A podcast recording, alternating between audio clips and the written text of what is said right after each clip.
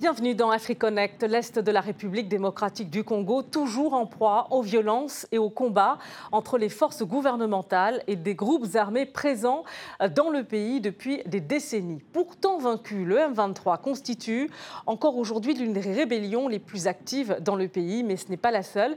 Il existe une multitude de milices et de mouvements armés très complexes, sans compter la présence de l'État islamique. Alors faut-il craindre un risque de balkanisation dans l'Est de la RDC débat avec nos invités. On se connecte avec eux. On se connecte avec euh, Perry Libota, avocat au barreau de Paris, secrétaire politique national en charge du commerce extérieur et du développement en RDC. Bonjour à vous et merci d'avoir accepté notre invitation dans AfriConnect. Bonjour madame et merci euh, de m'avoir invité. Et nous accueillons également Léon Kungu, politologue, spécialiste des relations internationales. Bonjour à vous Léon et merci également d'avoir accepté notre invitation dans AfriConnect sur RT France.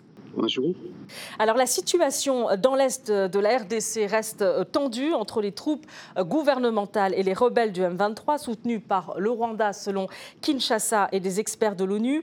Sur le terrain, pas de franche accalmie malgré la négociation de plusieurs cessez-le-feu. Euh, la communauté des États d'Afrique de l'Est a envoyé sur place une force régionale composée de soldats burundais et le Rwanda entend poursuivre eh bien, sa médiation sur le terrain avec l'envoi d'un contingent de 500 soldats. Écoutez. Dans la pratique, il y a une cessation de l'hostilité sur le terrain, mais cette cessation doit être totale et éviter tout mouvement visant à placer des forces d'un côté ou de l'autre, même s'il n'y a pas de force de combat. Alors une cessation euh, d'hostilité sur le terrain dans la pratique, mais pas totale selon euh, Luanda. Comment euh, faut-il comprendre la situation, Perry Libota? Oui, madame, quand euh, vous voulez de le relater euh, aussi bien, en pratique, on, observe que sur le terrain, il n'y a pas de combat. Mais ce n'est pas ce que le gouvernement et les Congolais demandent. Le gouvernement congolais a été très clair sur le sujet. Nous avons demandé le retrait total des, des forces du M23 et leur cantonnement avant toute négociation. Ce qui, qui ne se fait pas, euh, ce qui n'est pas le cas pour, pour l'instant. Et euh, nous avons sollicité la force de l'EAC, la force de, euh, est africaine, pour pouvoir aider et accompagner le gouvernement dans ce retrait. Mais dans la pratique, nous observons une certaine léthargie et une position un peu ambiguë de ces forces pour pouvoir aider le gouvernement congolais à faire respecter le cessez-le-feu. Des fois, le M23 dit qu'ils sont retirés, mais nous observons que dans d'autres villages, ils continuent des, attaques. Raison pour laquelle le gouvernement euh, congolais a sollicité l'aide du gouvernement angolais qui a dépêché 500, euh, un, contingent de 500 militaires euh, qui, sont, déployés à l'est de la RDC pour pouvoir faire respecter les feux et faire appliquer, si possible, la, la, force. Parce que quand on demande euh, euh, de l'Est euh, africain qui, qui, a été déployé sur le terrain, on leur demande d'aider, d'accompagner les, FRDC avec une force offensive. Mais eux, ils sont là, ils disent qu'ils sont là pour observer les cessez-les-feux. Mais on ne peut pas être que là en, observant un cessez-les-feux qui n'est pas respecté par l'autre partie. Donc, il faut qu'on soit clair avec les, amis qui demandent d'aider le gouvernement congolais. Soit on nous aide réellement en attaquant euh, les M23 et en les obligeant à se retirer totalement, soit euh, on, dit la vérité au gouvernement congolais qu'ils sont là juste pour décorer. C'est le sentiment que le peuple congolais a en ce moment.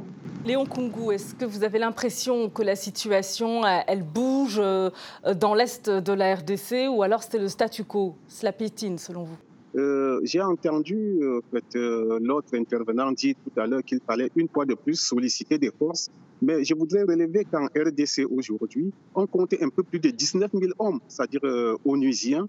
Il est bien vrai, vous me direz que sur ces 19 000 hommes, 3 000 seulement sont placés sous chapitre 7, c'est-à-dire ont des missions offensives. Mais je pense que aujourd'hui, il est plus que question de repenser même, je dirais, l'organisation de l'État parce que l'État est dans un effondrement total. L'État est englué dans des dynamiques toutes ces dynamiques, c'est-à-dire qui engendrent du conflit. Vous avez des dynamiques locales, des questions foncières et identitaires. Vous avez des dynamiques euh, nationales, c'est-à-dire on peut mettre en relief ici la faible réforme même du système de sécurité et l'effondrement je dirais, de l'autorité de l'État. Et enfin, vous avez des dynamiques régionales. C'est tout ce que nous venons d'évoquer tout à l'heure, à savoir l'implication directe et indirecte euh, de certains États et des milices euh, au conflit. On parle du M23 qui, on le sait, est soutenu ou alors a pour base arrière le Rwanda. Mais aussi, on parle aujourd'hui de l'ADF, à savoir les forces démocratiques alliées soutenues par l'État islamique. Euh, je pense que, fait, faire allusion aux troupes, euh, ce ne serait que des troupes de plus. Il va falloir envisager ce conflit sous un autre angle. D'ailleurs, l'angle, sous l'angle diplomatique, euh, Libota, euh, il y a très peu de déclarations, en tout cas euh, officielles, du Rwanda sur cette crise. pour quelles raisons, selon vous? Le Rwanda, si on, constate un silence de sa part, Bon, pour nous, ça ne nous étonne pas, euh, pour nous Congolais, parce que le, Rwanda a toujours nié son implication et sa présence sur le territoire congolais. Et euh, dans ce sens, euh, il, s'est fait taiseux et n'intervient pas dans les médias. Mais sa présence effective est, constatée sur, sur, le terrain. quand on parle du M23, en fait, ce n'est pas le M23, c'est le Rwanda. Donc, euh, parce qu'il sait qu'il est visé, il sait qu'il est déjà sur le, euh, territoire congolais. Alors, pour ne pas en faire des tonnes, euh, il, se tait. Il se tait, ce n'est plus un secret. Et à l'est du Congo, à part le M23, comme on l'a dit tantôt, il y a aussi les ADF, les forces démocratiques alliées. Les deux mouvements, le M23 et les ADF, ce sont des mouvements étrangers le Congo est victime de son hospitalité. À la seule différence euh, euh, du M23, euh, les, ADF, eux, ont d'autres revendications qui tendent à être des revendications religieuses, notamment avec leur dernière affiliation à l'État islamique, parce que c'est un mouvement composé à majorité des musulmans ougandais mais établi euh, et ayant choisi comme base arrière la République démocratique du Congo. Et c'est depuis 2019 que nous voyons, euh, nous constatons euh, la recrudescence des, attaques de ces mouvements contre la population congolaise. C'est ce que nous condamnons. S'ils veulent faire une rébellion ou revendiquer des, positions politiques ou, ou une appartenance religieuse, mais ils n'ont qu'à s'établir en Ouganda. Mais tant qu'ils sont en train de tuer les Congolais, c'est là où nous sollicitons justement l'implication de tous les pays de la sous-région pour pouvoir euh, rétablir la paix et résoudre ce problème. Léon Kongou, justement, juste sur le Rwanda, est-ce que vous pensez qu'en coulisses, euh, euh, Kigali s'active tout de même pour tenter de, trouver une issue à cette crise? Cela peut être le cas du point de vue théorique ou alors du point de vue de la diplomatie visible. On se souvient qu'en 1999, c'est-à-dire euh, lorsqu'il fallait signer le cessez-le-feu, c'est-à-dire suite euh, à, la rencontre de Lusaka entre la RDC et les cinq pays de la région, euh, on a pu compter sur l'Angola, la Namibie, l'Ouganda, le Zimbabwe, mais aussi le Rwanda pour un désengagement des forces qui visait à maintenir, c'est-à-dire les liaisons avec toutes les parties à l'accord. Mais quand on se rend compte que le nord-est il est dévasté et, que c'est le Rwanda qui sert de base arrière euh, euh, au, fait, euh, au, mouvement M23. Il y a quelque chose qui se passe, c'est-à-dire entre la diplomatie qui est explicite, qui est visible, et une autre diplomatie, c'est-à-dire celle qui viserait depuis 1994, et comme a dit l'autre intervenant tout à l'heure, et l'hospitalité du Congo, on se rend compte que ce conflit a aussi un registre identitaire, c'est-à-dire il y a eu un déplacement massif des Rwandais vers euh, le Congo RDC et qu'aujourd'hui, c'est-à-dire ils veulent contrôler cet espace.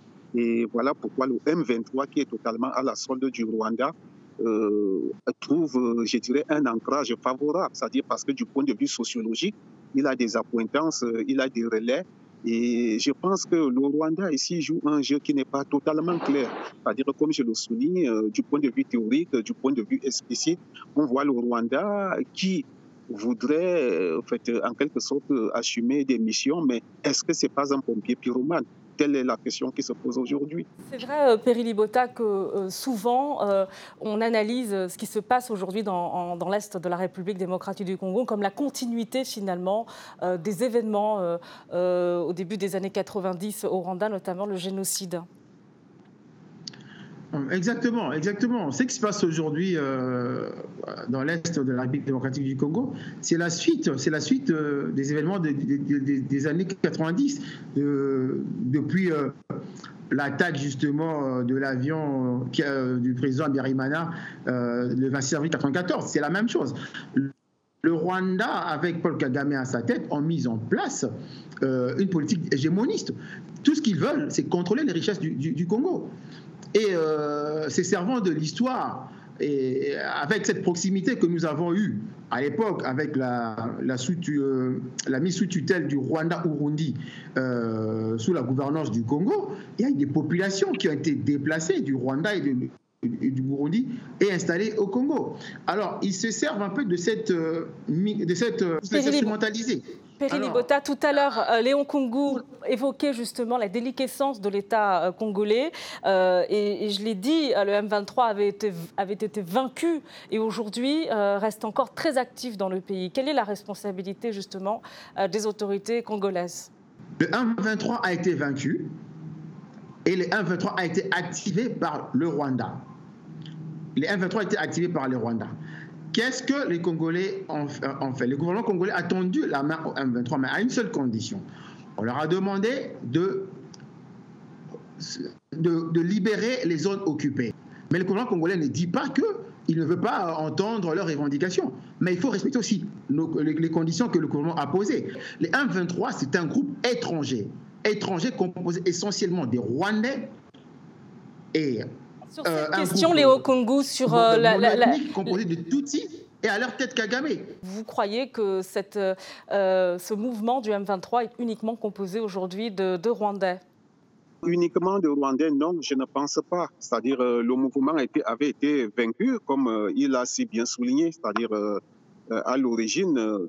Lorsqu'il s'était rebellé sur le plan interne, c'est-à-dire pour aller à l'assaut des groupes gouvernementaux, il avait été euh, totalement, je dirais, il avait été vaincu à l'époque.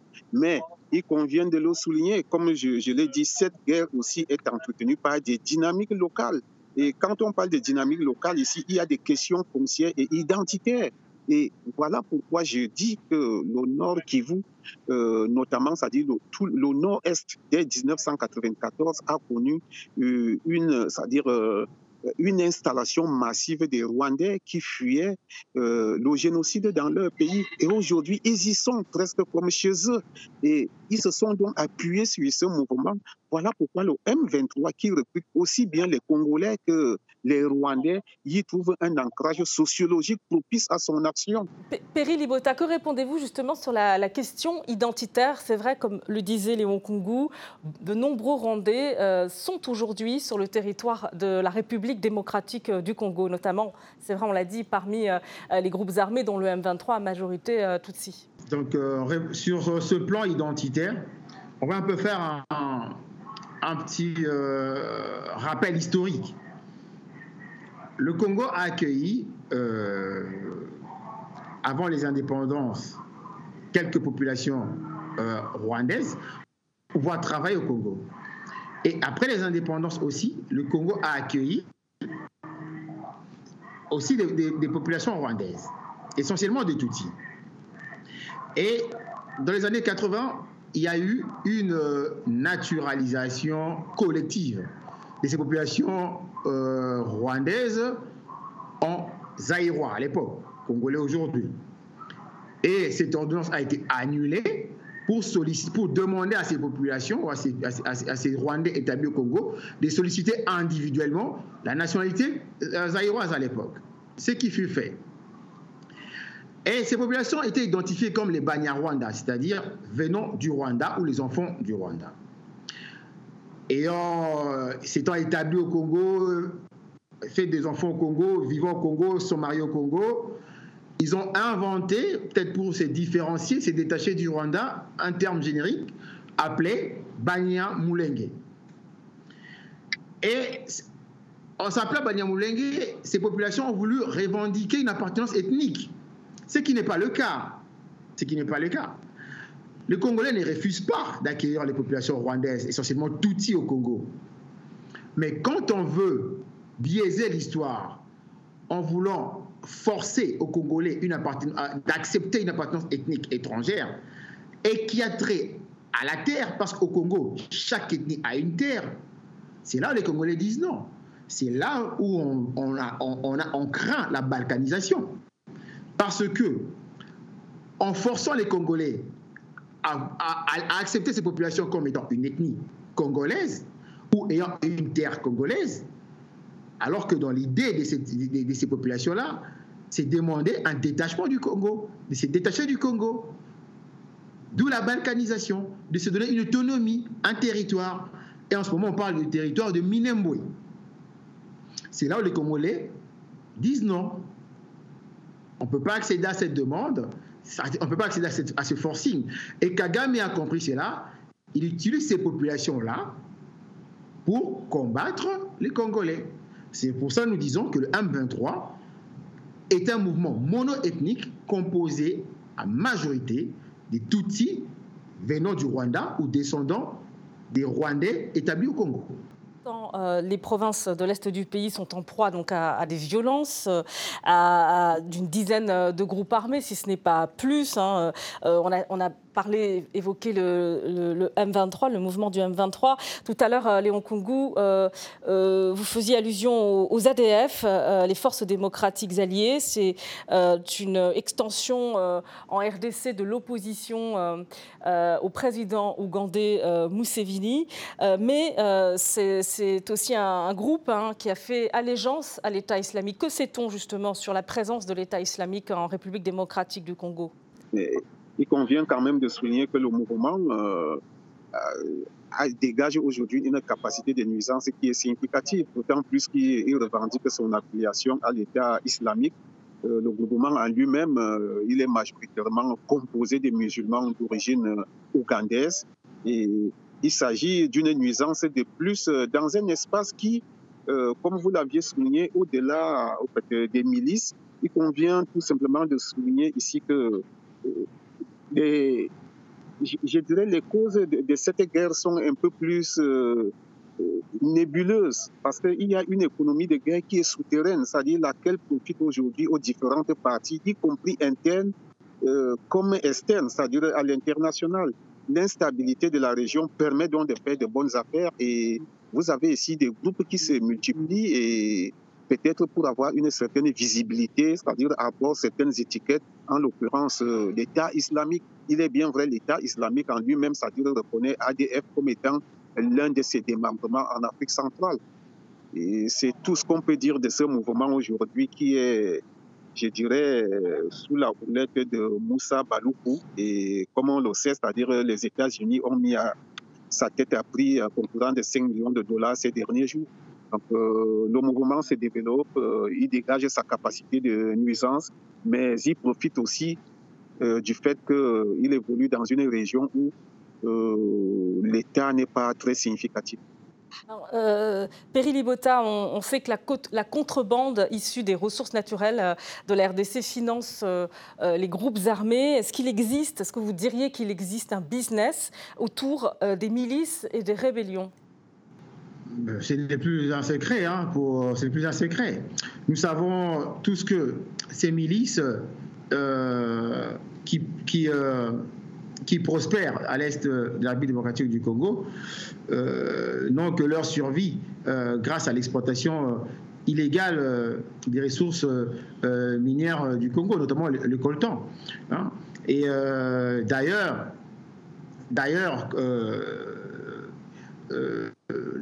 la, guerre imposée par le Rwanda à travers euh, ses suppôts du 1-23 euh, à la République démocratique du Congo n'a que pour seul but justement l'exploitation illégale euh, de ces ressources minières de, l'Est de la République démocratique du Congo pour financer d'abord leurs attaques et aussi permettre le développement du Rwanda. Permettre le développement du Rwanda. pour être plus clair, nous, connaissons aujourd'hui le Rwanda comme étant le premier exportateur du coltan, alors que nous savons que 95% de la réserve mondiale du coltan se trouve en RDC. Alors, un pays comme le Rwanda, avec une superficie moindre que la RDC, ne peut pas être aujourd'hui premier producteur du coltan. C'est-à-dire que le Rwanda est ravitaillé par ces différents groupes armés euh, qui, qui, qui, soutient, principalement les M23, pour fournir euh, les matières premières qu'il contrôle dans les zones qu'il contrôle au, Rwanda et permettre au Rwanda de les, exporter. Donc, euh, on observe aussi la, la, présence économique on observe aussi la présence de, plusieurs milices dites d'autodéfense dans votre pays. Euh, on a évidemment parlé des, groupes euh, armés tels que les ADF, euh, le M23, mais il y a aussi l'Alliance patriotique pour un Congo libre et indépendant, la PCLS, et Codeco, la coopérative pour le développement du Congo. Est-ce que tous ces groupes-là, ces milices, viennent combler le Hong finalement un vide sécuritaire, une absence de l'armée congolaise et euh, son incapacité aussi, finalement, à sécuriser certaines zones du pays. Oui, cela va de soi. Comme je l'ai souligné, il y a des dynamiques nationales, c'est-à-dire des dynamiques nationales qui s'expriment dans ce conflit. Et parmi ces dynamiques nationales, c'est-à-dire il y a la faiblesse même de, de l'État, c'est-à-dire l'effondrement de l'autorité de l'État. Et lorsque l'État ne peut plus assumer des fonctions, euh, certaines fonctions régaliennes, telles que la sécurité nationale ou la défense nationale, vous avez donc des groupements à l'échelle locale qui vont s'ériger, c'est-à-dire euh, en mouvement de défense de la souveraineté et même de la sécurité. Or que ces mouvements également, c'est-à-dire euh, se livrent ou alors s'observent par des exactions.